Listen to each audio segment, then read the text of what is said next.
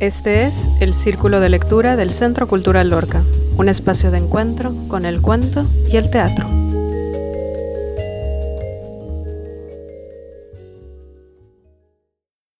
Buenas tardes, les saluda Carla Marrufo. Bienvenidos a esta emisión del Círculo de Lectura del Centro Cultural Lorca. En esta ocasión estaremos leyendo y comentando un cuento de la escritora brasileña Clarice Lispector. Ella nació en Ucrania en 1920, pero pasó la mayor parte de su vida en Brasil. Fallece en Río de Janeiro en 1977. Sus novelas más importantes son La Pasión según GH de 1964 y La Hora de la Estrella de 1977. El cuento que estaré leyendo el día de hoy se titula La mujer más pequeña del mundo y se encuentra incluido en el libro Lazos de Familia de 1960 la mujer más pequeña del mundo. En las profundidades del África ecuatorial, el explorador francés Marcel Pretre, cazador y hombre de mundo, se topó con una tribu de pigmeos de una pequeñez sorprendente. Más sorprendido quedó al ser informado de que existía un pueblo todavía más diminuto allende florestas y distancias. Entonces, más hacia las profundidades, él fue. En el Congo central descubrió realmente a los pigmeos más pequeños del mundo, y, como una caja dentro de una caja dentro de una caja, entre los menores pigmeos del mundo estaba el menor de los menores pigmeos del mundo, obedeciendo tal vez a la necesidad que a veces tiene la naturaleza de excederse a sí misma. Entre mosquitos y árboles tibios de humedad, entre las hojas ricas del verde más perezoso, Marcel Pretre se enfrentó con una mujer de 45 centímetros, madura, negra, callada, oscura como un mono, informaría él a la prensa, y que vivía en lo alto de un árbol con su pequeño concubino. En los cálidos humores silvestres, que tempranamente maduran las frutas y les dan una casi intolerable dulzura al paladar, ella estaba grávida. Allí en pie estaba, por lo tanto, la mujer más pequeña del mundo.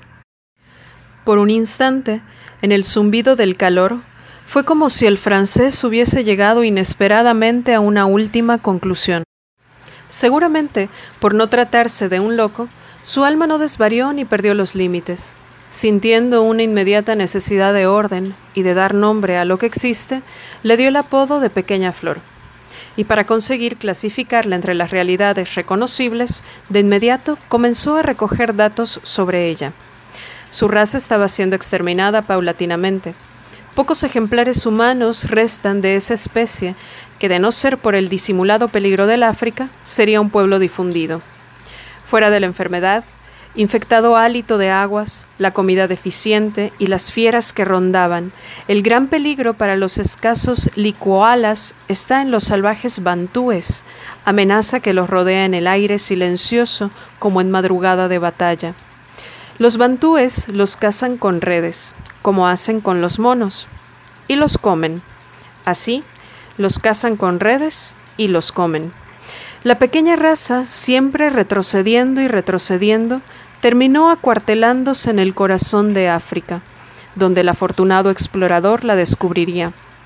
Por defensa estratégica, viven en los árboles más altos, de donde descienden las mujeres para cocinar maíz, moler mandioca y recoger verduras los hombres para cazar. Cuando nace un hijo, casi inmediatamente le es dada la libertad. Es verdad que muchas veces la criatura no usufructúa mucho tiempo esa libertad entre fieras, pero también es verdad que por lo menos no lamentará que para tan corta vida largo haya sido el trabajo. Pues hasta el lenguaje que la criatura aprende es breve y simple, apenas lo esencial. Los licowalas usan pocos nombres. Llaman a las cosas por gestos y sonidos animales. Como avance espiritual tienen un tambor. Mientras bailan al son del tambor, un macho pequeño queda de guardia contra los bantúes, que quién sabe de dónde vendrán. Fue así pues como el explorador descubrió, de pie y a sus pies, la cosa humana más pequeña que existe. Su corazón latió porque ni siquiera una esmeralda es cosa tan rara. ni las enseñanzas de los sabios de la India son tan raras, ni el hombre más rico de la tierra ha puesto los ojos sobre tan extraña gracia. Allí estaba una mujer que ni la glotonería del más fino sueño jamás habría podido imaginar. Fue entonces cuando el explorador dijo tímidamente y con una delicadeza de sentimientos de los que su esposa jamás lo hubiera creído capaz. Tú eres pequeña flor. En ese instante, pequeña flor se rascó donde una persona no se rasca. El explorador, como si estuviera recibiendo el más alto premio de castidad a que un hombre siempre muy idealista osa aspirar, el explorador, tan experimentado, desvió los ojos. La fotografía de Pequeña Flor fue publicada en el suplemento a color de los diarios del domingo, donde cupo a tamaño natural, envuelta en un paño, con la barriga en estado adelantado, la nariz chata, la cara negra, los ojos hondos, los pies planos. Parecía un perrito. Ese domingo, en un apartamento, una mujer, al mirar en el diario abierto el retrato de Pequeña Flor, no quiso mirarlo por segunda vez, porque me da pena. En otro apartamento, una señora tuvo tal perversa ternura por la pequeñez de la mujercita africana que, siendo mucho mejor prevenir que curar, jamás se debería dejar a pequeña flor a solas con la ternura de la tal señora. Quién sabe a qué oscuridades de amor puede llegar el cariño. La señora pasó todo el día perturbada, se diría que presa de la nostalgia. Además, era primavera y una bondad peligrosa estaba en el aire. En otra casa, una nena de cinco años de edad, viendo el retrato y escuchando los comentarios, quedó muy asustada. En casa de aquellos adultos, hasta ahora esa niña había sido el más pequeño de los seres humanos. Y si bien eso era la fuente de las mejores caricias, también era la fuente de este primer miedo al amor tirano. La existencia de Pequeña Flor llevó a la niña a sentir, con una vaguedad que solo muchos años después, por motivos muy diferentes, habría de concretarse en pensamiento. Llevó a sentir, en una primera sabiduría, que la desgracia no tiene límites. En otra casa, en la consagración de la primavera, una joven novia tuvo un éxtasis de piedad. Mamá, mira la fotografía de ella. Pobrecita, mira qué triste está. Pero, dijo la madre, dura, derrotada y orgullosa, pero es una tristeza animal, no es una tristeza humana. Oh, mamá, dijo la muchacha muy desanimada. Fue en otra casa donde un chico despierto tuvo una idea astuta. Mamá, si yo pusiera a esa mujercita africana en la cama de Pablito mientras él está durmiendo, cuando él se despertara, qué susto, ¿eh? Qué griterío viéndola sentada en la cama. Yo no podría jugar tanto con ella. Uno la tendría de juguete, ¿no? La madre de él estaba en ese instante poniéndose tubos en el cabello frente al espejo del baño, y recordó lo que una cocinera le había contado de su tiempo de orfanato.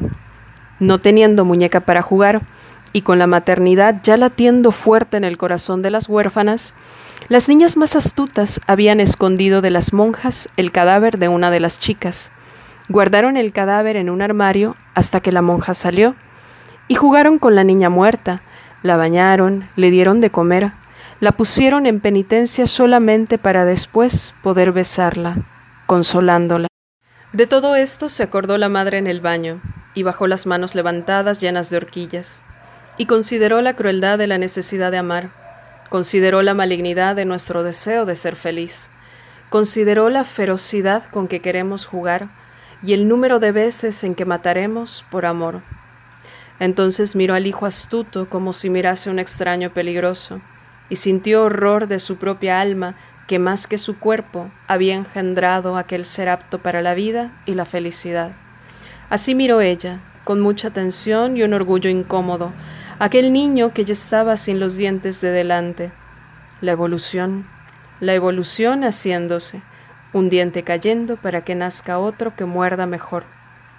Voy a comprarle un traje nuevo, resolvió mirándolo absorto. Obstinadamente adornaba al hijo desdentado con ropas finas, obstinadamente lo quería limpio, como si la limpieza diera énfasis a una superficialidad tranquilizadora, perfeccionando obstinadamente el lado amable de la belleza. Obstinadamente alejándose, alejándolo de algo que debía ser oscuro como un mono. Entonces, mirando al espejo del baño, la madre sonrió intencionadamente fina y delicada, colocando entre su rostro de líneas abstractas y la cara desnuda de pequeña flor la distancia insuperable de milenios. Pero con años de práctica sabía que ese sería un domingo en el que tendría que disfrazar consigo misma la ansiedad, el sueño y los milenios perdidos. En otra casa, junto a una pared, se dieron al trabajo alborozado de calcular con una cinta métrica los 45 centímetros de pequeña flor. Y fue ahí mismo donde encantados se asustaron al descubrir que ella era todavía más pequeña de lo que la más aguda imaginación inventara. En el corazón de cada miembro de la familia nació, nostálgico, el deseo de tener para sí aquella cosa menuda e indomable, aquella cosa salvada de ser comida, aquella fuente permanente de caridad. El alma ávida de la familia quería volcarse en devoción. Y quién sabe, ¿quién no deseó alguna vez poseer a un ser humano solamente para sí? Lo que en verdad no siempre sería cómodo, porque hay horas en que no se quiere tener sentimientos. Apuesto que si ella viviera aquí, terminábamos en una pelea, dijo el padre sentado en el sillón, dándole la vuelta definitivamente a la página del diario. En esta casa todo termina en pelea. Tú, José, siempre pesimista, dijo la madre. ¿Ya has pensado, mamá, qué tamaño tendría su bebé? dijo ardiente la hija mayor de trece años. El padre se movió detrás del diario. Debe ser el bebé negro más pequeño del mundo, respondió la madre derritiéndose de gusto.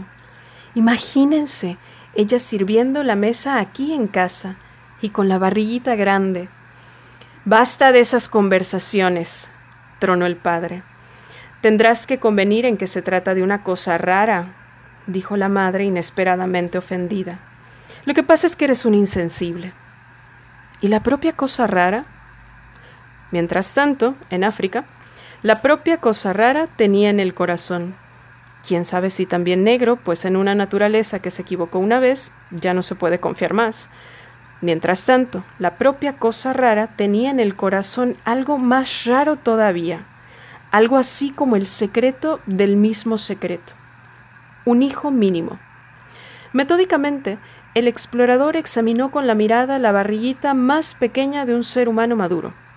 Fue en ese instante en que el explorador, por primera vez desde que la conociera, en vez de sentir curiosidad o exaltación o triunfo o espíritu científico, el explorador sintió malestar. Es que la mujer más pequeña del mundo se estaba riendo. Estaba riéndose cálida, cálida. Pequeña Flor estaba gozando la vida. La propia cosa rara estaba sintiendo la inefable sensación de no haber sido comida todavía.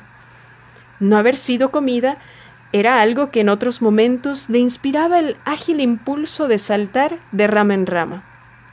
Pero en este momento de tranquilidad, entre las espesas hojas del Congo central, ella no estaba aplicando ese impulso a una acción y el impulso se había concentrado todo en la propia pequeñez de la propia cosa rara. Y entonces ella se reía. Era una risa como solo quien no habla ríe. Esa risa el explorador, incómodo, no consiguió clasificarla. Y ella continuó disfrutando de su propia risa suave, ella que no estaba siendo devorada.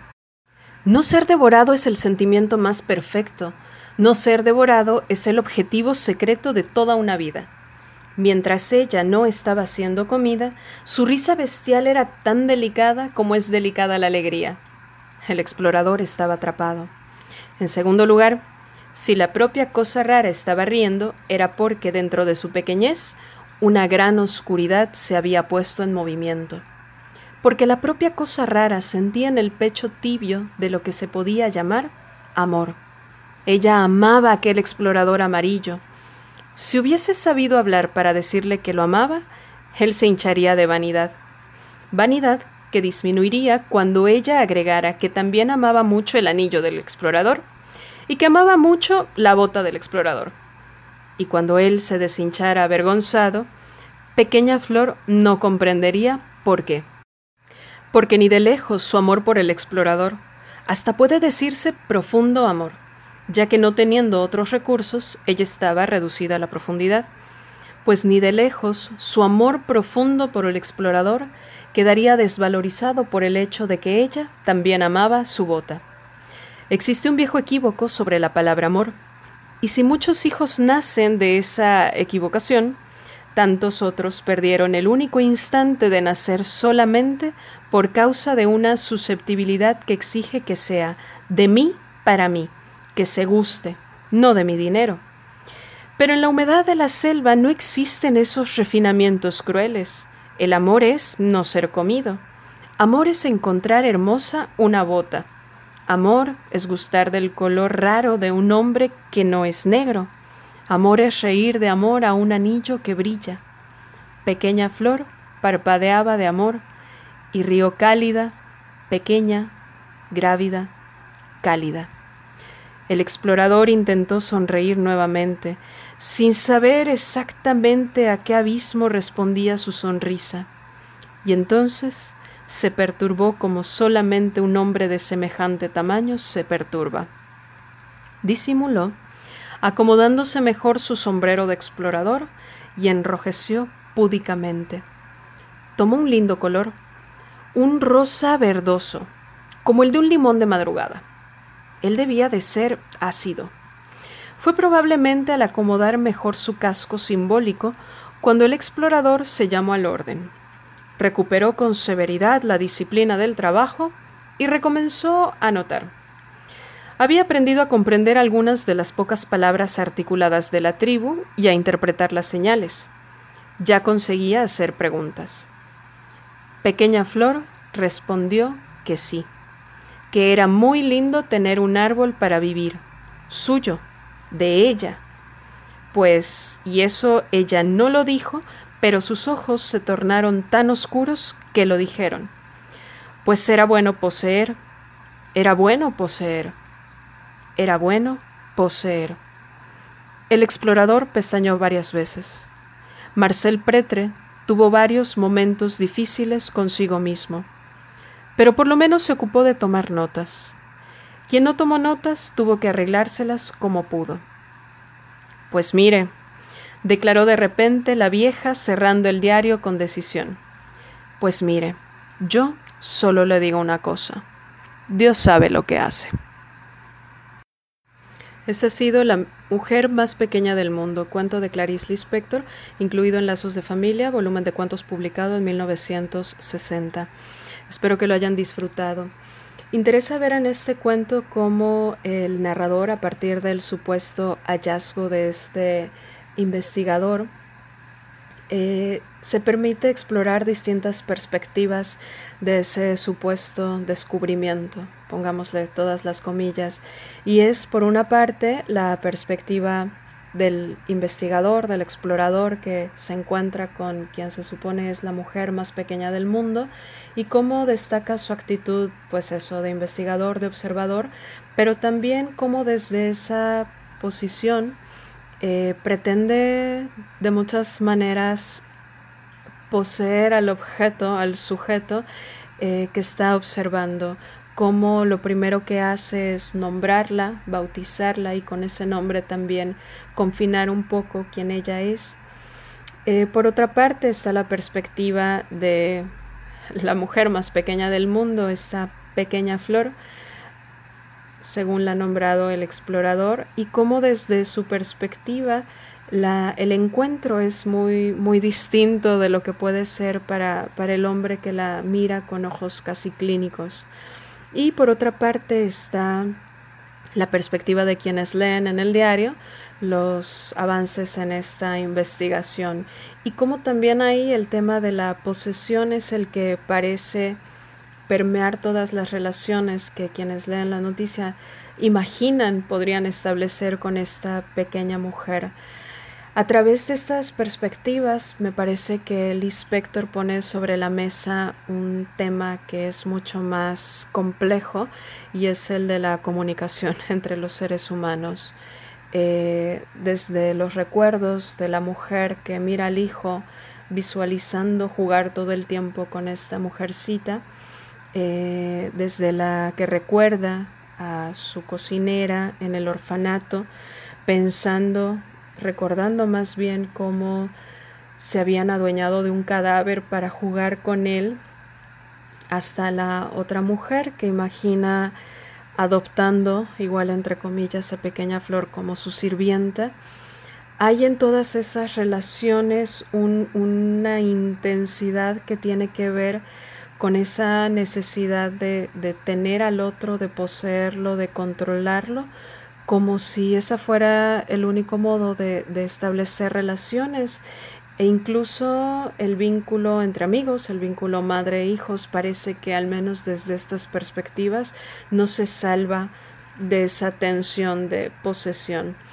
Y lo curioso es cómo hacia el final lo que termina por desarticular esas tensiones entre los personajes es precisamente la risa una risa espontánea, natural, desarticuladora de cualquier orden y que es la que el explorador Marcel Pretre está, es completamente incapaz de, comprender, de asimilar y por supuesto de dialogar con esa risa. Es una risa eh, liberadora, decía, genuina, que termina por reducir lo humano a lo más primitivo, pero también a lo más espontáneo, a lo más natural, que es la sobrevivencia y que prácticamente es lo que nos unifica a todos en esta relación como humanos. Bueno, pues este fue el círculo de lectura del Centro Cultural Lorca con este cuentito tan peculiar de Clarice Lispector, la mujer más pequeña del mundo. Espero que lo hayan disfrutado. Eh, se despide de ustedes Carla Marrufo. Nos vemos en la siguiente emisión. Agradecemos al Fondo Nacional para la Cultura y las Artes el apoyo proporcionado para la realización de este círculo de lectura. Hasta luego. Esto fue el Círculo de Lectura del Centro Cultural Lorca, un espacio de encuentro con el cuento y el teatro. Nos escuchamos en la próxima emisión. Este programa fue realizado gracias al apoyo del Fondo Nacional para la Cultura y las Artes. Síguenos en nuestras redes sociales, Instagram y Facebook como Centro Cultural Lorca o en nuestra página web lorcacentrocultural.com.